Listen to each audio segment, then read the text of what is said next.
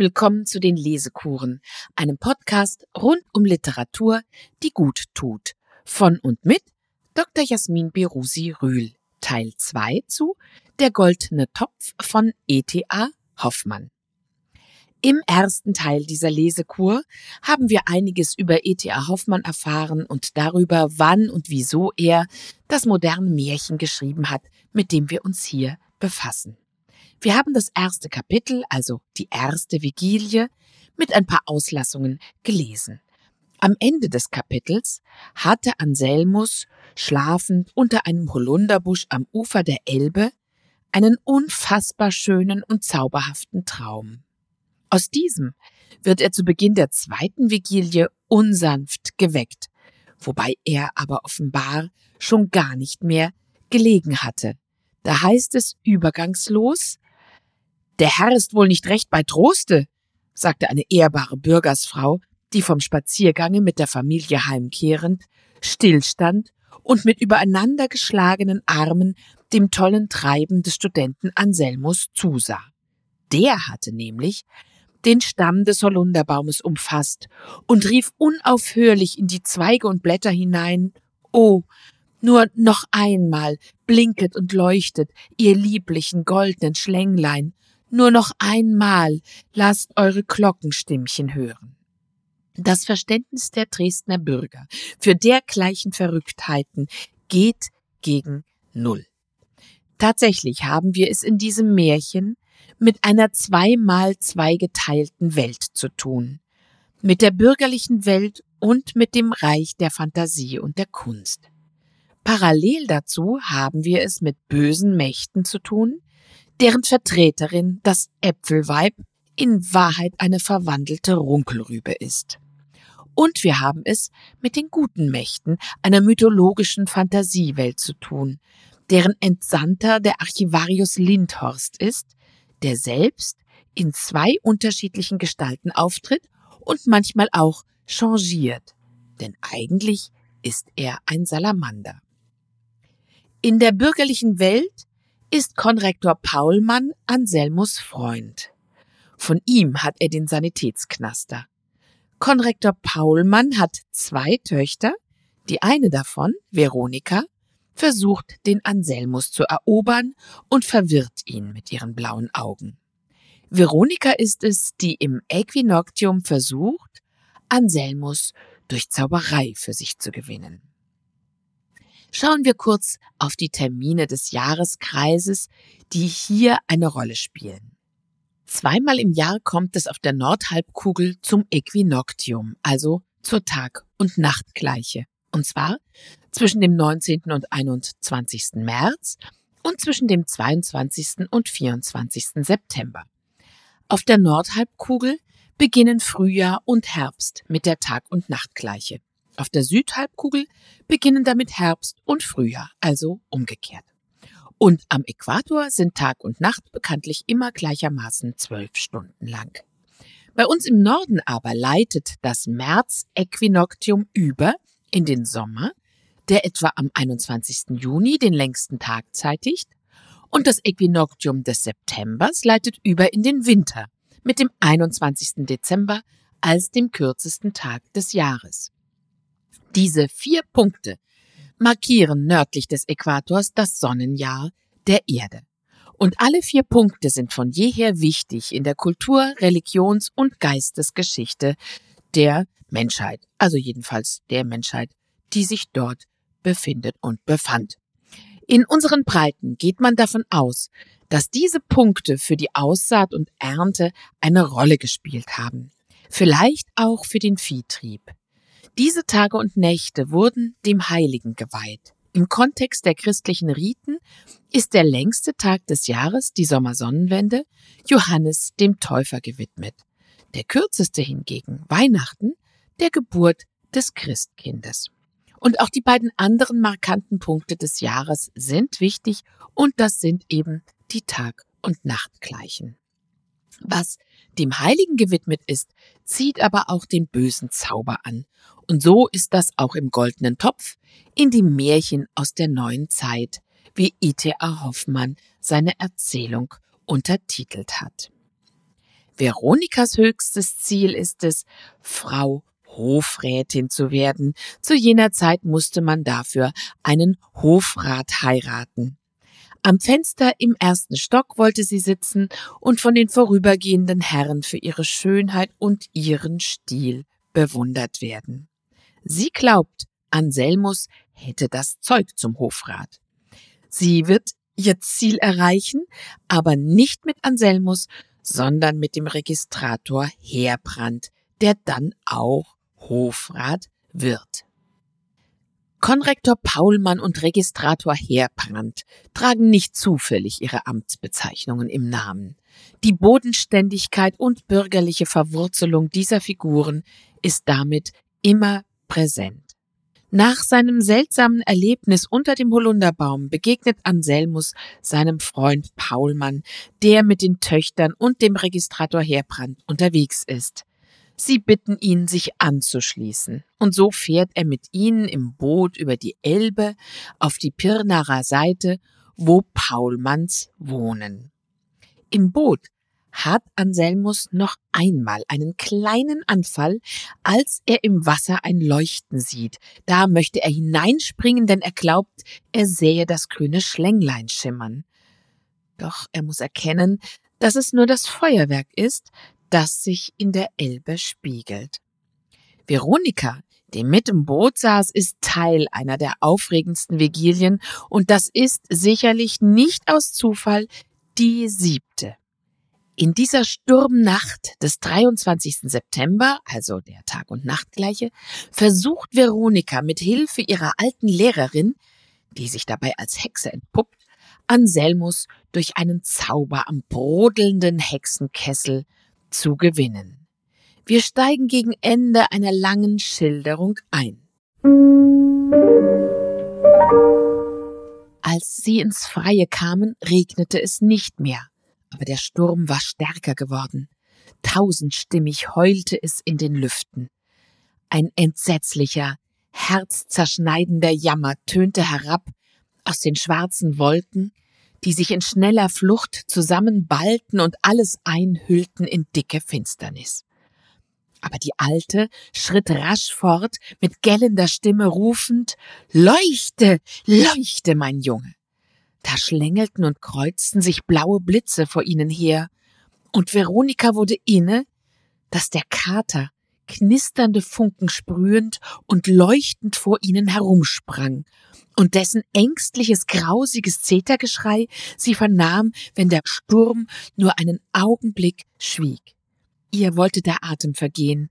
Es war, als griffen eiskalte Krallen in ihr Inneres, aber gewaltsam raffte sie sich zusammen und sich fester an die alte klammernd sprach sie, nun muss alles vollbracht werden, und es mag geschehen, was da will. Recht so, mein Töchterchen, erwiderte die Alte, bleibe fein standhaft, und ich schenke dir was Schönes und dem Anselmus obendrein. Endlich stand die Alte still und sprach, nun sind wir an Ort und Stelle. Sie grub ein Loch in die Erde, schüttete Kohlen hinein und stellte den Dreifuß darüber, auf den sie den Kessel setzte. Alles dies begleitete sie mit seltsamen Gebärden, während der Kater sie umkreiste. Aus seinem Schweif sprühten Funken, die einen Feuerreif bildeten. Bald fingen die Kohlen an zu glühen und endlich schlugen blaue Flammen unter dem Dreifuß hervor. Veronika musste Mantel und Schleier ablegen und sich bei der Alten niederkauern, die ihre Hände ergriff und fest drückte mit den funkelnden Augen das Mädchen anstarrend.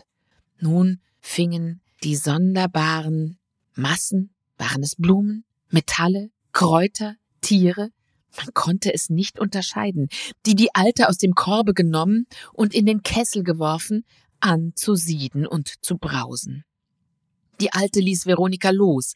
Sie ergriff einen eisernen Löffel, mit dem sie in die glühende Masse hineinfuhr und darin rührte, während Veronika auf ihr Geheiß festen Blickes in den Kessel hineinschauen und ihre Gedanken auf den Anselmus richten musste. Nun warf die Alte aufs Neue blinkende Metalle und auch eine Haarlocke, die sich Veronika vom Kopfwirbel geschnitten, sowie einen kleinen Ring, den sie lange getragen, in den Kessel. indem sie unverständliche, durch die Nacht grausig gellende Töne ausstieß, und der Kater im unaufhörlichen Rennen winselte und ächzte. Ich wollte, dass du, günstiger Leser, am 23. September auf der Reise nach Dresden begriffen gewesen wärest. Vergebens suchte man, als der späte Abend hereinbrach, dich auf der letzten Station aufzuhalten. Der freundliche Wirt stellte dir vor, es stürme und regne doch gar zu sehr, und überhaupt sei es auch nicht geheuer, in der Äquinoktialnacht so ins Dunkle hineinzufahren. Aber du achtetest dessen nicht, indem du ganz richtig annahmst, ich zahle dem Postillon einen ganzen Taler Trinkgeld und bin spätestens um ein Uhr in Dresden, wo mich im Goldenen Engel oder im Helm oder in der Stadt Naumburg ein gut zugerichtetes Abendessen und ein weiches Bett erwartet. Wie du nun so in der Finsternis daherfährst, siehst du plötzlich in der Ferne ein ganz seltsames, flackerndes Leuchten. Näher gekommen erblickst du einen Feuerreif, in dessen Mitte bei einem Kessel, aus dem dicker Qualm und blitzende rote Strahlen und Funken emporschießen, zwei Gestalten sitzen. Gerade durch das Feuer geht der Weg. Aber die Pferde prusten und stampfen und bäumen sich. Der Postillon flucht und betet und peitscht auf die Pferde hinein. Sie gehen nicht von der Stelle. Unwillkürlich springst du aus dem Wagen und rennst einige Schritte vorwärts.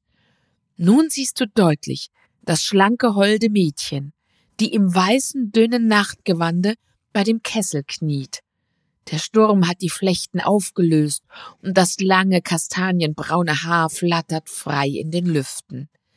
Ganz im blendenden Feuer der unter dem Dreifuß emporflackernden Flammen steht das engelschöne Gesicht.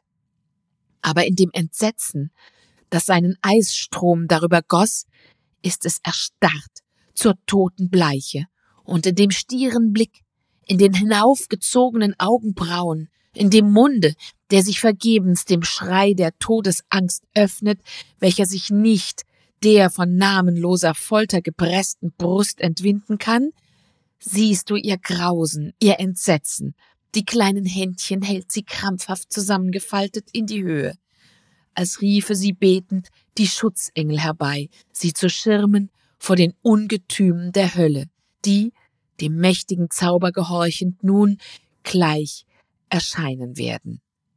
So kniet sie da, unbeweglich wie ein Marmorbild. Ihr gegenüber sitzt auf dem Boden niedergekauert ein langes, hageres, kupfergelbes Weib mit spitzer Habichtsnase und funkelnden Katzenaugen.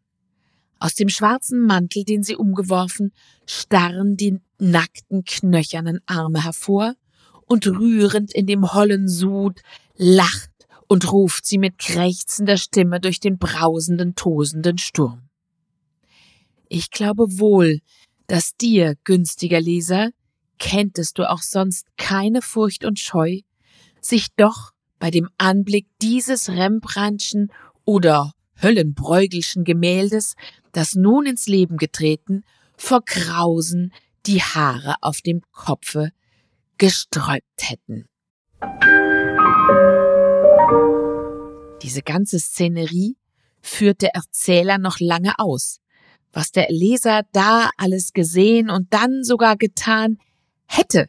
Aber nach einem dicken Bindestrich lesen wir, weder du, günstiger Leser, noch sonst jemand fuhr oder ging aber am 23. September in der stürmischen, den Hexenkünsten günstigen Nacht des Weges, und Veronika musste ausharren am Kessel in tödlicher Angst, bis das Werk der Vollendung nahe.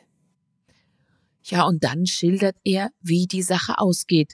Veronika erleidet einen Nervenzusammenbruch und sie muss, als sie wieder daheim ist, gesund gepflegt werden.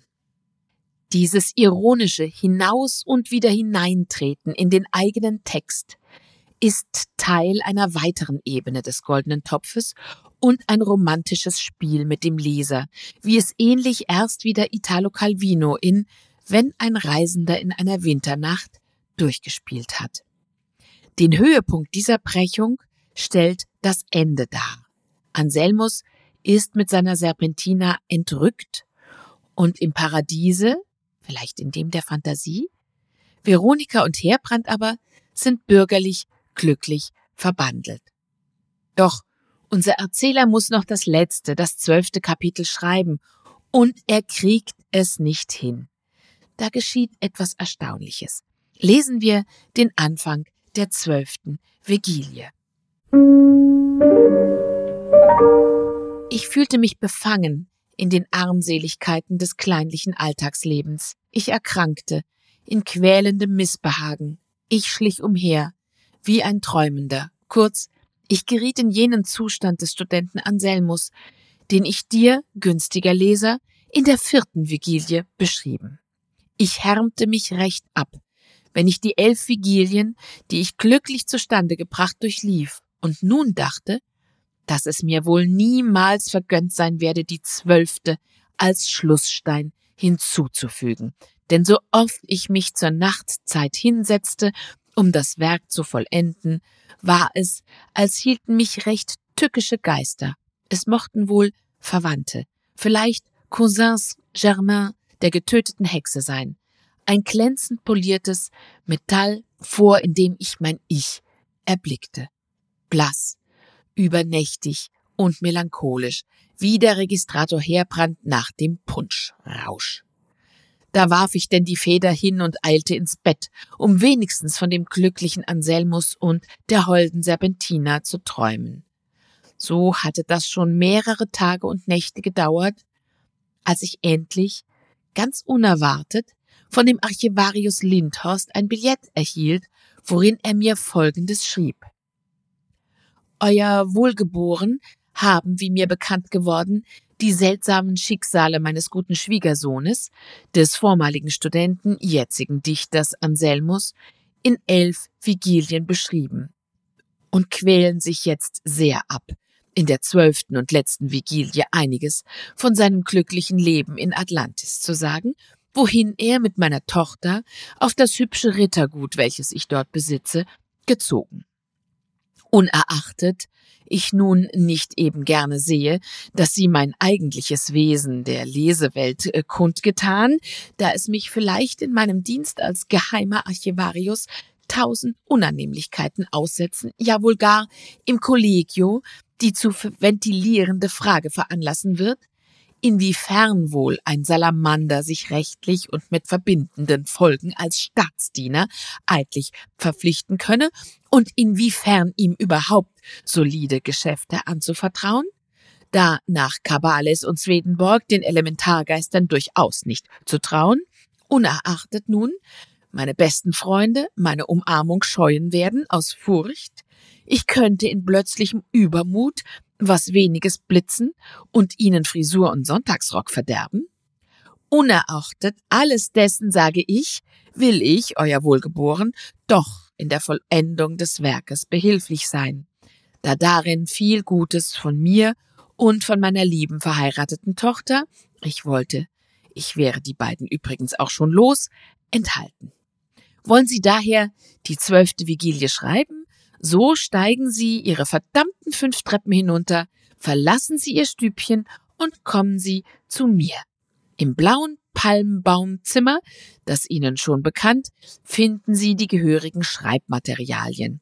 Und Sie können dann mit wenigen Worten den Lesern kundtun, was Sie geschaut. Das wird Ihnen besser sein als eine weitläufige Beschreibung eines Lebens, das Sie ja doch nur vom Hörensagen kennen. Mit Achtung, euer wohlgeboren, ergebenster, der Salamander Lindhorst, P.T. Königlich Geheimer Archivarius. Die böse Hexe aus der Zaubernacht ist inzwischen also tot. Die Ausführungen des Archivarius Lindhorst machen uns deutlich, dass die ersten elf Vigilien durch unseren Erzähler wohl schon publiziert sind und dadurch das Inkognito des Salamanders aufgeflogen ist.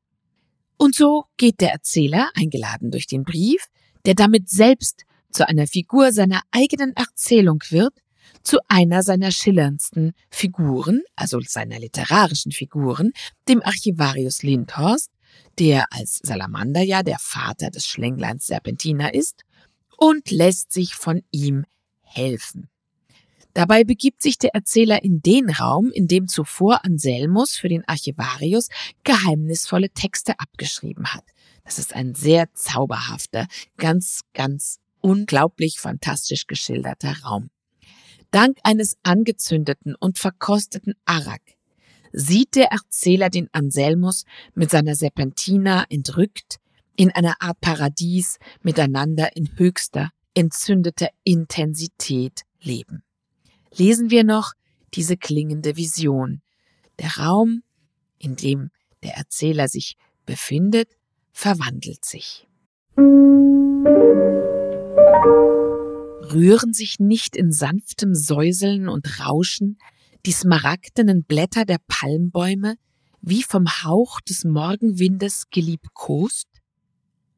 Erwacht aus dem Schlafe heben und regen sie sich und flüstern geheimnisvoll von den Wundern, die wie aus weiter Ferne holdselige Harfentöne verkünden.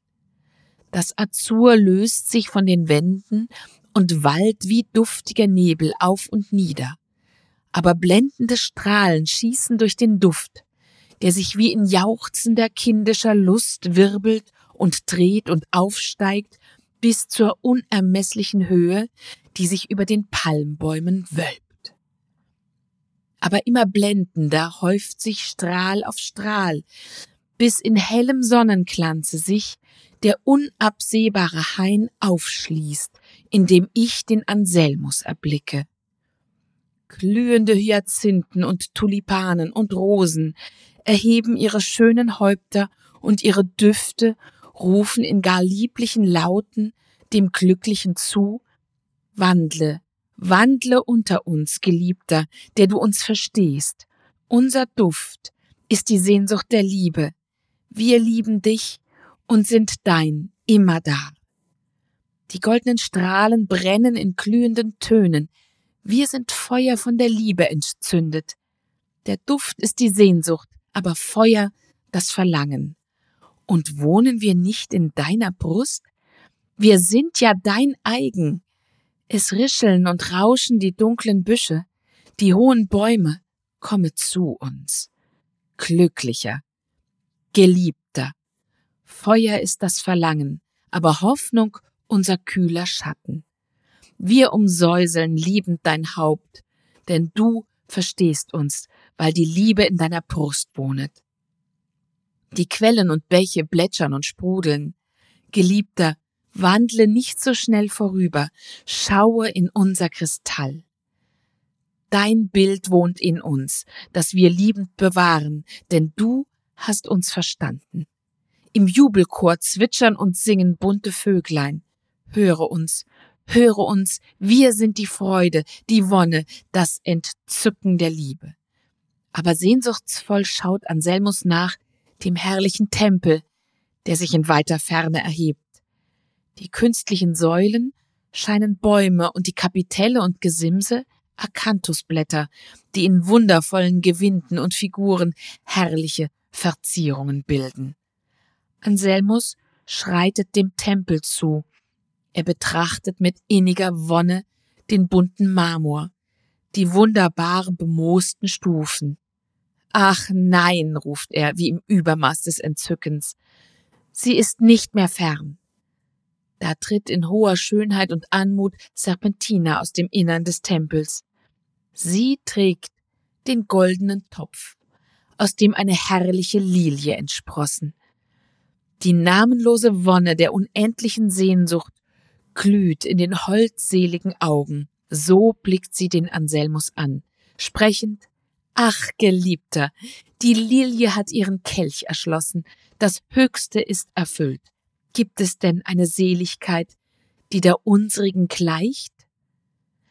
Anselmus umschlingt sie mit der Inbrunst des glühendsten Verlangens. Die Lilie brennt in flammenden Strahlen über seinem Haupte. Und lauter regen sich die Bäume und die Büsche, und heller und freudiger jauchzen die Quellen. Die Vögel, allerlei bunte Insekten, tanzen in den Luftwirbeln. Ein frohes, freudiges, jubelndes Getümmel in der Luft, in den Wässern.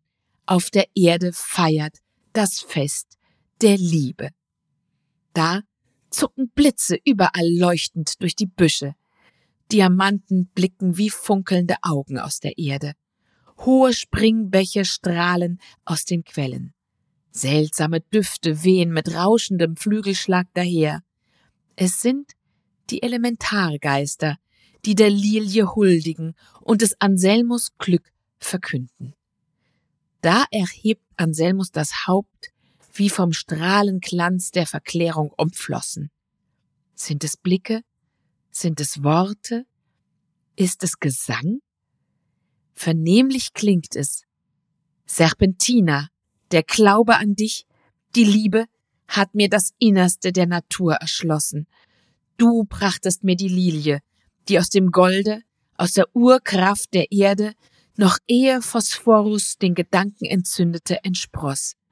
Sie ist die Erkenntnis des heiligen Einklangs aller Wesen, und in dieser Erkenntnis lebe ich in höchster Seligkeit immer da. Ja, ich hochbeglückter habe das Höchste erkannt.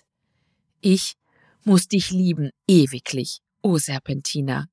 Nimmer verbleichen die goldenen Strahlen der Lilie, denn wie Glaube und Liebe ist ewig die Erkenntnis. Hier steht ein langer Strich am Ende des Absatzes und es folgt der allerletzte Absatz des Märchens, in dem der Erzähler zunächst enttäuscht ist, dass er allein in seinem Dachstübchen zurückbleiben muss. Und dann wird er durch den letzten Satz, der dem Archivarius Lindhorst in den Mund gelegt wird, getröstet. Die Vision, in der ich nun den Anselmus leibhaftig auf seinem Rittergute in Atlantis gesehen, verdanke ich wohl den Künsten des Salamanders, und herrlich war es, dass ich sie, als alles wie im Nebel verloschen, auf dem Papier, das auf dem violetten Tisch lag, recht sauber und augenscheinlich von mir selbst aufgeschrieben fand. Aber nun fühlte ich mich von jähem Schmerz durchbohrt und zerrissen. Ach, glücklicher Anselmus, der du die Bürde des alltäglichen Lebens abgeworfen, der du in der Liebe zu der holden Serpentina die Schwingen rüstig rührtest und nun lebst in Wonne und Freude auf deinem Rittergut in Atlantis. Aber ich, armer, bald, ja, in wenigen Minuten bin ich selbst aus diesem schönen Saal, der noch lange kein Rittergut in Atlantis ist, versetzt in mein Dachstübchen, und die Armseligkeiten des bedürftigen Lebens befangen meinen Sinn, und mein Blick ist von tausend Unheil wie von dickem Nebel umhüllt, dass ich wohl niemals die Lilie schauen werde. Da klopfte mir der Archivarius Lindhorst leise auf die Achsel und sprach Still, still, Verehrter, klagen Sie nicht so. Waren Sie nicht eben selbst in Atlantis? Und haben Sie denn nicht auch dort wenigstens einen artigen Meierhof als poetisches Besitztum Ihres inneren Sinns? Ist denn überhaupt des Anselmus Seligkeit etwas anderes als das Leben in der Poesie, der sich der heilige Einklang aller Wesen als tiefstes Geheimnis der Natur offenbaret? Dieser letzte Satz ist der Schlüssel zum goldenen Topf. Als ich das Märchen vor vielen, vielen, vielen Jahren zum ersten Mal gelesen habe, dachte ich, der arme Anselmus ist also verrückt geworden. Inzwischen aber glaube ich, dass es Anselmus, zumal als Dichter und Schriftsteller, als der er von Lindhorst, seinem Schwiegervater, bezeichnet wird, dass es Anselmus geglückt ist, ganz und gar im Reich der Poesie zu leben, losgelöst von all dem Schweren des normalen Erdenlebens, nachdem sich die bösen Mächte mit den Guten um ihn gezankt hatten und er, dank seiner Liebe, wiedererstanden ist. Der Erzähler jedoch, der uns die ganze Geschichte erzählt hat, dem geht es ganz so wie uns Lesern und Hörern. Wir müssen auf Erden mehr oder weniger hart arbeiten und verstricken uns in die Prosa des Lebens. Wenn wir uns aber im Innern einen eigenen poetischen Besitz bewahren, können wir jederzeit ausbüchsen, staunen und vielleicht auch über die Absurdität des Daseins lachen. Für Hoffmann veränderte das Erscheinen des Goldenen Topfs in dem Band Fantasiestücke in Calots Manier im Jahr 1814 alles. Als er am 26. September mit seiner Frau Misha in Berlin eintraf, war er berühmt. Die ersten beiden Bände seiner Fantasiestücke in Calots Manier sorgten für Furore. Bei diversen Abendessen lernte Hoffmann in Berlin sogleich die Dichter Fouquet, Chamisso, Ludwig Tieck und den Maler Philipp Veit kennen und Josef von Eichendorff. Diese Abende hat er später in den Gesprächen seiner Serapionsbrüder künstlerisch verwertet. Es ist nun auch schon wieder über 40 Jahre her, dass Hans Meyer 1979 in der Zeit, der Zeitung Die Zeit, über E.T.A. Hoffmann schrieb, Hoffmann ist einer der wichtigsten deutschen Schriftsteller, man sollte ihn lesen und wiederlesen. Und dazu, das ergänze ich, ist Hoffmann ja auch einer, der in der ganzen Welt gelesen und verstanden wird und ungeheuer produktiv war und ist für alle Künstler. Sich mit Hoffmann zu beschäftigen, dazu wird es Gelegenheit geben. Das Jahr 2022 ist ja ein Hoffmann-Jahr, denn er starb 1822. In einer großen Ausstellung, die von Bamberg über Berlin nach Frankfurt am Main wandert, ist E.T.A. Hoffmann mit seinen Figuren und Werken zu erleben. Im Deutschen Romantikmuseum in Frankfurt am Main vom 24. November 2022 bis zum 12. Februar 2023. Die Ausstellung trägt den treffenden Titel Unheimlich fantastisch. Und das ist und bleibt er. E.T.A. Hoffmann. Ende des Märchens. Ich freue mich, dass Sie bis hierher dieser Lesekur gelauscht haben und vielleicht auch schon andere Folgen angehört haben. Wenn Ihnen die Lesekuren gefallen, dann folgen Sie meinem Podcast doch auf Spotify, iTunes, Amazon Music und überall sonst, wo es Podcasts gibt. Und empfehlen Sie die Lesekuren gerne weiter. Thank